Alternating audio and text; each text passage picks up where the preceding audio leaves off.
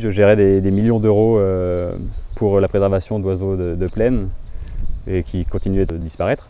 Et je me suis dit, mais quelle pertinence de faire ce truc-là euh, Enfin, mieux euh, aller sur le terrain et être euh, paysan. Viens, on y va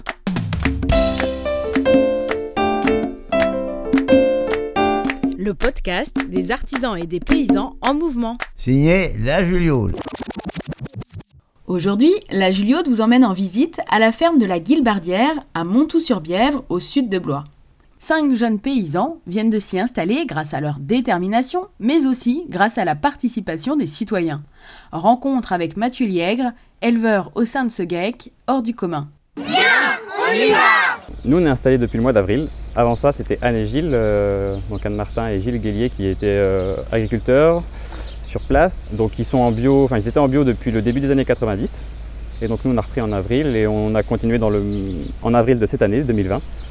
Et donc, on a repris sur exactement le même modèle. Il y a Émilie, qui est sur la partie plutôt transformation fromagère avec les pédagogiques. Bertrand, qui est sur la partie euh, nouilles et élevage et culture. Il y a Melaine qui lui est plutôt la partie vache euh, culture, il fait un petit peu de livraison aussi. Actuellement on est quatre associés plus Mélanie qui est en espace test. Et c'est quoi un espace test? Alors un espace test c'est comme des coopératives d'installation, des couveuses d'installation. La ferme lui met à disposition une surface, un petit peu de matériel, enfin après on, on collabore. Pendant trois ans elle teste son activité pour voir euh, comment, comment elle la sent, si financièrement ça passe, voir si ça répond aussi d'un point de vue euh, commercial. Et au bout des 2-3 ans, euh, elle peut se lancer en tant qu'indépendante. L'intérêt des espaces tests, c'est qu'en fait, il y a une, suprastructure qui héberge différents entrepreneurs. Il y a un seul SIRET. Ça simplifie un petit peu les démarches euh, réglementaires.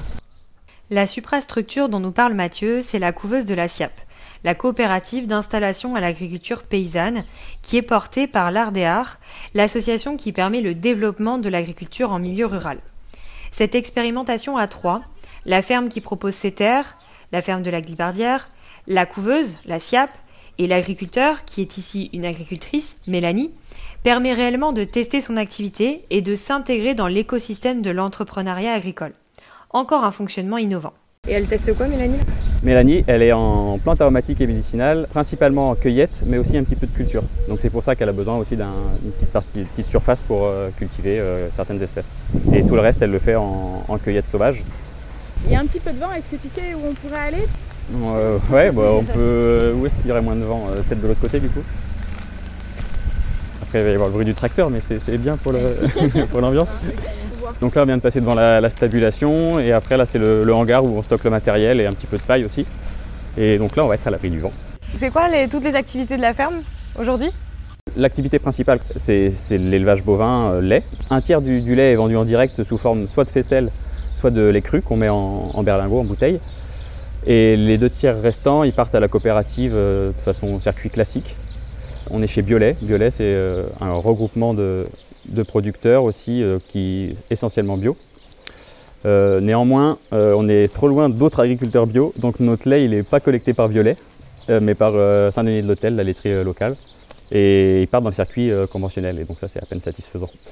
Saint-Denis de l'Hôtel nous paye ce qu'ils nous, prennent comme lait, et Biolay nous paye la différence, le prix qu'ils eux nous l'auraient acheté. Donc tu es en train d'expliquer que dans les bouteilles euh, qui sont fabriquées à Saint-Denis de l'Hôtel, donc euh, le lait euh, grande distribution, Ouais. en fait, on retrouve du lait bio finalement. Eh ben, il y aura 0,00001% peut-être du lait de la guilbardière. Non, mais ouais, il y en aura très peu. Surtout que nous, on a des tout petits volumes. Quoi. Donc il y, a, oui, il y a une trentaine de vaches en lactation. donc les volumes qu'on livre à la laiterie, ils sont, ils sont ridicules par rapport à, à ce qu'ils reçoivent. Disons qu'il y a 80-85 hectares qui sont vraiment dédiés euh, à l'herbe, aux productions fourragères, et il y a 15 hectares qui sont plutôt en culture euh, céréalière. Donc culture céréalière, c'est euh, donc du blé de variété ancienne, donc poulard, qui sert à, faire les nouilles. Ensuite, cette année, on a fait un hectare de lentilles qu'on va essayer de vendre en direct. Les circuits de commercialisation de la ferme, donc c'est la, filière longue avec le lait Saint-Denis de l'Hôtel. Et après, le reste, c'est AMAP. Donc on livre 4 AMAP. Fait le marché de Blois le samedi matin. J'en oublie. Oui, il y a ben, vente à la ferme. Euh, donc il y a une petite boutique, les gens viennent, se servent et, et Et dépose l'argent parce qu'il n'y a pas de caisse ni rien. En fait, voilà, ils déposent l'argent dans un pot, vous n'êtes pas forcément là, vous faites confiance. On fait absolument confiance. Alors après, par contre, ce ce qui est nécessaire, c'est qu'ils notent, euh, eux, sur la feuille, euh, ce qu'ils ont pris pour qu'on ait quand même un suivi. et- Parce que sinon, on ne serait pas dans la légalité. Dernier circuit de commercialisation, c'est les grandes, grandes et moyennes surfaces, euh, même petites épiceries d'ailleurs, donc du blésois. Et alors, est-ce qu'il y a d'autres activités? Oui. euh, donc. Ouais, il y, en a- il y en a pas mal. Donc il y a aussi de l'accueil pédagogique. En temps normal, euh, on accueille, euh, enfin Anne accueillait euh, 2000, euh, 2000 enfants à peu près euh, par an. Bon là cette année c'était un peu particulier, on avait fait très peu d'accueil parce que la saison d'accueil pédagogique c'est le printemps, donc c'est d'avril à, à juin et, et donc là ça a été complètement stoppé. L'idée c'est vraiment de parler euh, des animaux, euh, de leur alimentation, de comment est-ce qu'on fait de la, de la faisselle, comment est-ce qu'on fait du beurre. Euh, on, on vend pas de beurre mais on leur montre comment on en fait. Donc il y a Bertrand là qui, a- qui sort un vieux tracteur en même temps. Il n'y a que des vieux tracteurs sur la ferme. C'est une volonté. oui, c'est une, politique. Disons que plutôt que d'avoir des, des tracteurs rutilants et neufs, on préfère les faire vieillir et, et les réparer autant qu'on peut. Et après, euh, on vend aussi un petit peu de viande, euh, mais de façon plus. euh, on, garde quelques veaux qu'on nourrit avec, le, avec du lait de la, ferme pour, pour les engraisser. Donc on en vend 4, veaux par an et puis quelques vaches. Ah oui, et j'ai oublié une dernière production. On fait une douzaine de, de cochons par an qui sont élevés avec les résidus de la, enfin les coproduits de la transformation fromagère, donc le petit lait. Enfin, en fait, on essaie de recycler un maximum de, de matière sur la ferme. Depuis les années 80, euh, chaque ferme se spécialise. Et là, on voit une résurgence de petits groupements en fait, d'activités sur euh, une ferme, euh, 4-5 métiers. Vous, c'est euh, vraiment comme ça que vous l'avez imaginé en fait. On l'a imaginé aussi en complémentarité entre les ateliers. Le fumier, il, permet de, nourrir la terre qui fait, pousser la, paille qu'on a besoin pour pailler euh, la stabulation l'hiver et qui produit des céréales qui permettent la farine. Enfin, tout est vraiment complémentaire et c'est dans ce sens-là qu'on l'a vu aussi. C'est-à-dire qu'avoir seulement un- une activité, ben, au final, euh, forcément, ben, il y a un des produits qui se retrouve euh, orphelin d'une utilité. Quoi. Alors que là, chaque, produit, il a, tout le temps une issue à l'intérieur même de la ferme.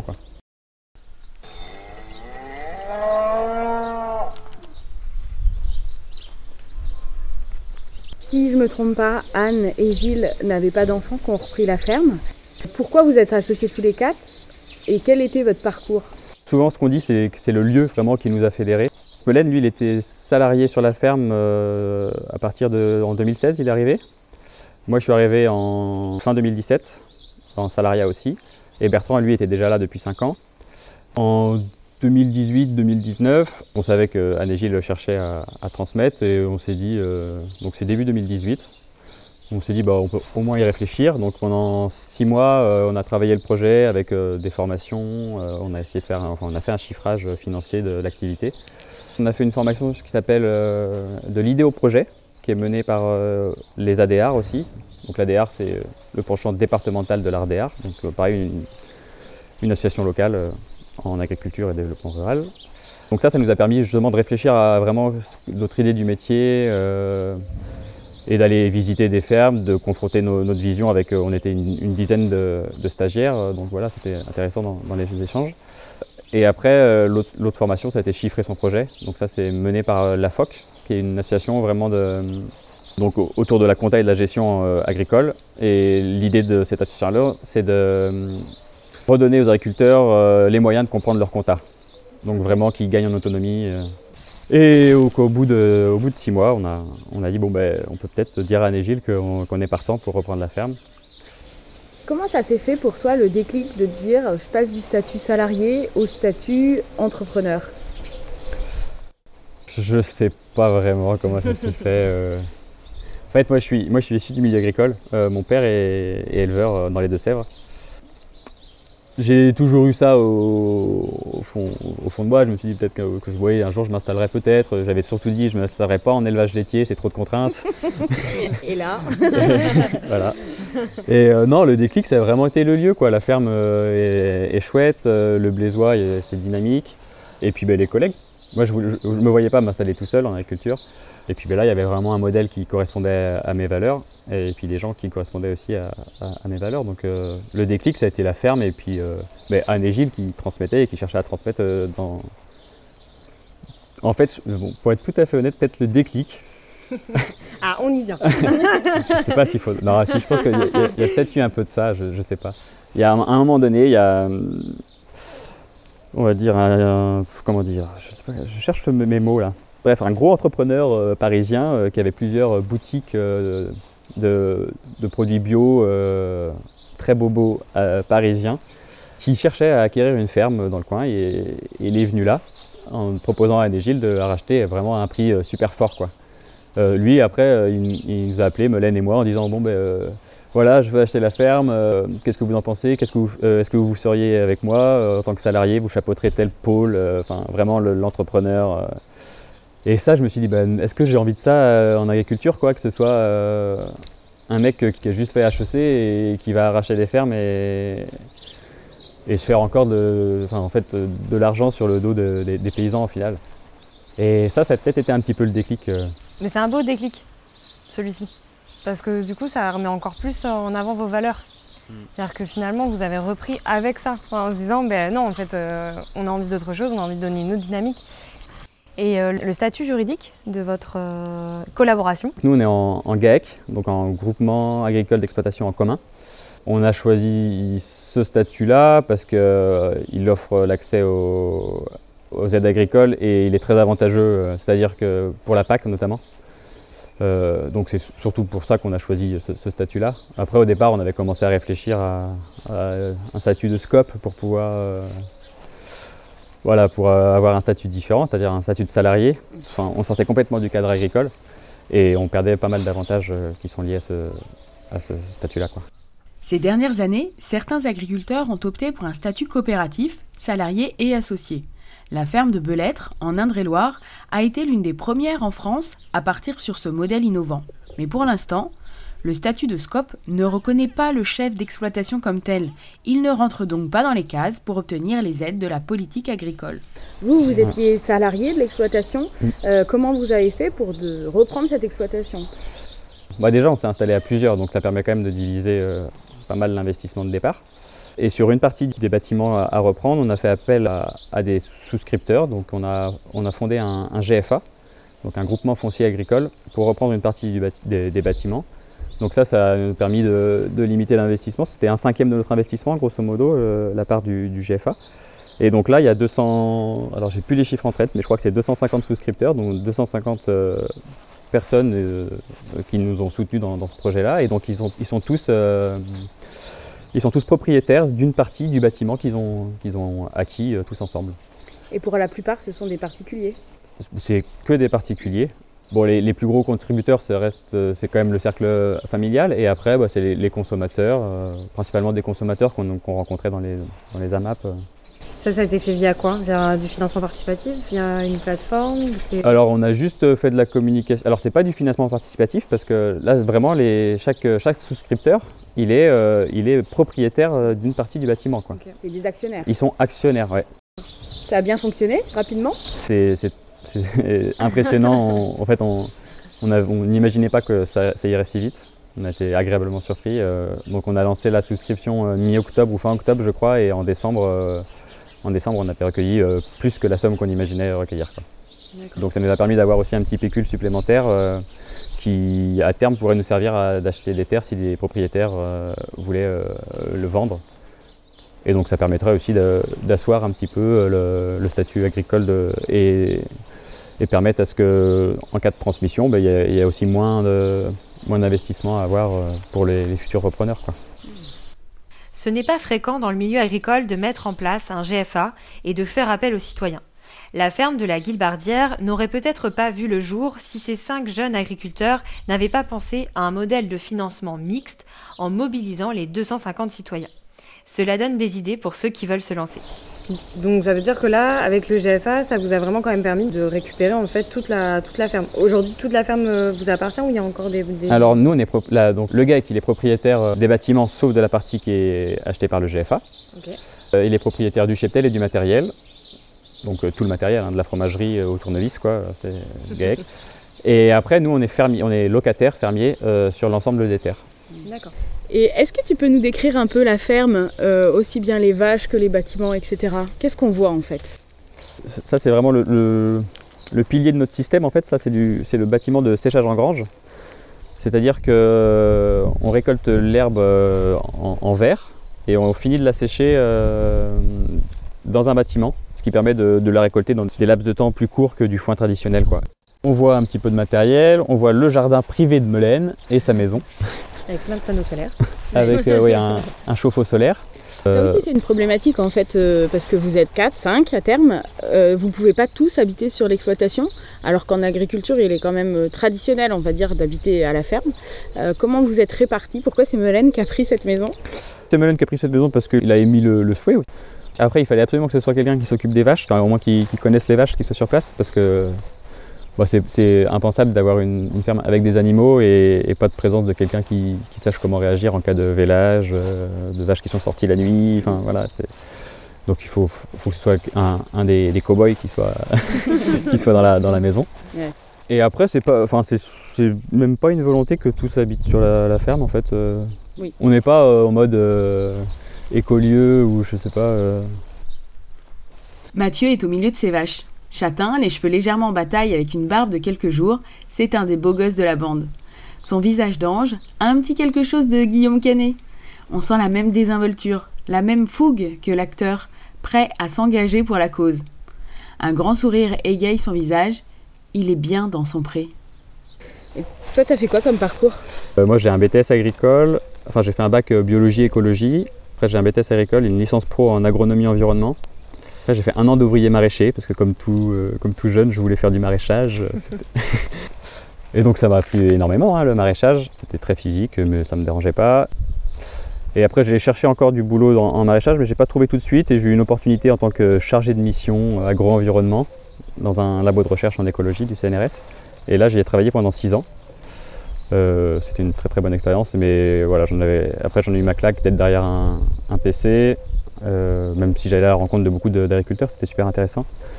Mais là aussi, je gérais des, millions d'euros euh, pour la préservation d'oiseaux de, plaine et qui continuaient de, disparaître.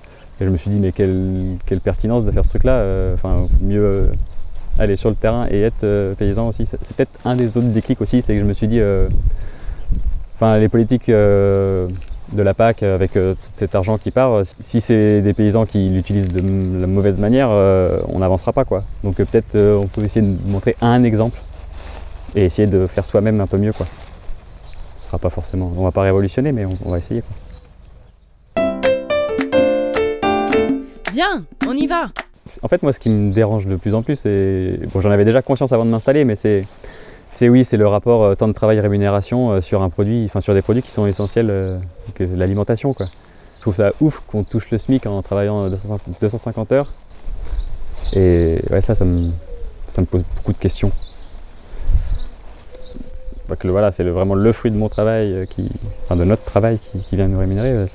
je me dis mince, est-ce qu'on vend nos produits à la juste valeur C'est des vraies questions. Et puis, euh, mais ce qui est intéressant là dans votre activité, c'est que vous avez, vous essayez, enfin, ce qui avait été fait avant, mais que vous avez repris et que je pense que vous allez développer, c'est la diversification en fait d'activités, ce qui normalement permettrait de un peu justement euh, redonner ou venir compléter en tout cas le fait qu'il y a des fois ou des moments ou des saisons où vous travaillez vraiment beaucoup beaucoup et que vous n'êtes pas forcément rémunéré à sa juste valeur et peut-être d'autres moments ou des activités qui sont peut-être moins énergivores mais qui par contre peuvent être peut-être un peu plus rémunératrices. Euh, je pense à l'accueil euh, par exemple euh, pédagogique. Ça c'est vraiment une activité qui euh, normalement prend du temps mais pas, pas forcément une énergie euh, dense euh, ou du moins moins que de ramasser de l'herbe ou des choses comme ça et qui peut-être peut être un peu plus rémunératrice. C'est assez rémunérateur par rapport au, au- au temps, au temps passé, mais c'est quand même, enfin, en tout cas, euh, à la reprise pour, pour, pour celles qui s'en occupent, donc c'est Mélanie et Émilie, Ouais. euh, elles n'ont pas encore les outils bien en main, donc ça va leur prendre plus de temps euh, que, que Anne, qui elle avait déjà son, son discours bien rodé, ses outils. Comment vous vous innovez tous les 4, tous les 5 Comment ça se passe en fait pour les... aller de l'avant, avoir de nouveaux projets? On en discute. en fait, nous, on fait une réunion toutes les semaines, euh, tous les lundis, pour organiser le travail de la semaine et aussi pour réfléchir à des sujets un peu plus de fond euh, sur, euh, par exemple, s'il y en a qui travaillent moins que d'autres, comment est-ce qu'on régule après, sur la rémunération, sur éventuellement sur des projets. c'est comme ça, c'est au travers de ces journées-là qu'on réfléchit à des trucs. Et justement, par rapport à vos rémunérations, vous êtes tous euh, au même salaire ou vous faites par rapport au volume de travail? On est au même salaire euh, toute l'année et après, en- quand on va clôturer l'exercice, on essaiera de faire un point euh, sur justement le temps de travail respectif et là on régulera quoi. Vous avez un système pour calculer un peu votre temps de travail là? Alors on a tous une grille sur laquelle on note nos heures. Alors pareil, là, sans confiance les uns les autres, on, va- on a essayé de, de mettre le- les différentes activités. Donc après, on- comme ça, on pourra faire une pseudo euh, compta analytique du, Ouais. du temps de travail, quoi. En se disant, bah, tel atelier, il, il prend euh, ce- cette somme de, de temps et il nous rapporte euh, ça. Est-ce qu'il faut qu'on le développe ou, qu'on- ou pas, quoi? C'est ça, c'est ce que euh, tout à l'heure tu disais par rapport à la diversification. Ouais. J'allais rajouter que bah, il faut pouvoir un peu le calculer quand même Ouais, pour voir justement lesquelles euh, activités sont euh, utiles, sur lesquelles on peut, il y, a du- il y, a, il y a une certaine rentabilité qui existe, et d'autres où là on voit que c'est beaucoup, Ouais. beaucoup d'énergie et pas forcément. Il faut quand même se dire qu'il y a une complémentarité en- Oui. entre les ateliers. Donc il ne faut pas l'abandonner malgré tout, euh, enfin, parce que forcément euh, elle était liée à tel autre truc, donc euh, c'est pas aussi simple que ça. Quoi. C'est tout l'équilibre. Ouais, tout l'équilibre entre vos valeurs ouais. et euh, tout l'investissement qui est à côté. Ouais, tout à ça. fait.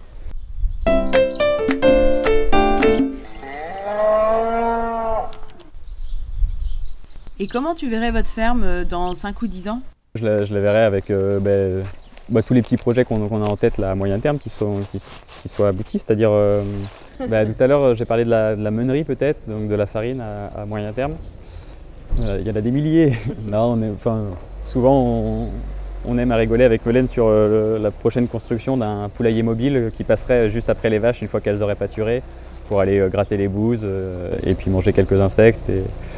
Les œufs bio, je sais qu'on les vendrait facilement sur le marché. Quoi. Il y a une grosse demande. Il y a une demande, ouais. Donc ça, c'est un des projets. Euh, après, c'est pas un projet purement agricole, mais c'est aussi plus paysager. Là, ce serait de- d'essayer de, rapporter un petit peu de, verticalité dans, le paysage, quoi, donc avec des haies et des arbres. Là, Bertrand, aujourd'hui, enfin, principalement Bertrand, il, fait les nouilles dans un caisson frigo. Enfin, c'est pas pas convenable, c'est pas, pas supportable. Faut- Et donc, euh, dans le projet, on doit rénover une partie du corps de ferme pour y faire un, un labo de transfo.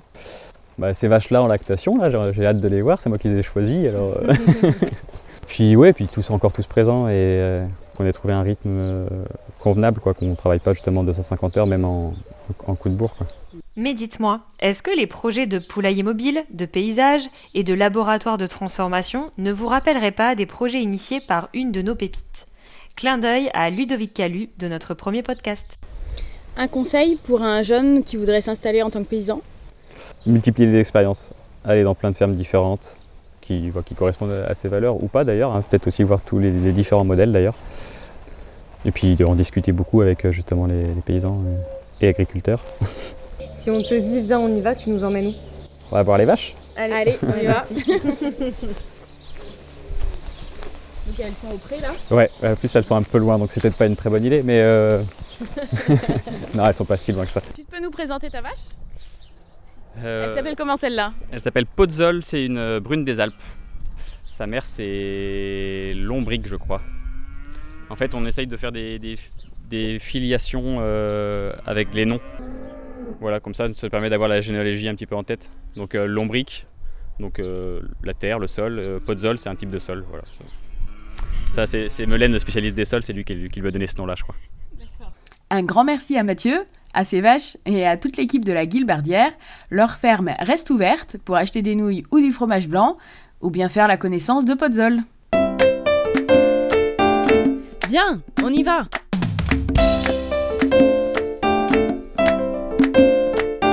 Nous dédions ce podcast en exclusivité à Louise, gagnante de notre grand jeu Facebook. Signé La Juliole. Si vous avez aimé ce podcast, merci de mettre un cœur sur la plateforme.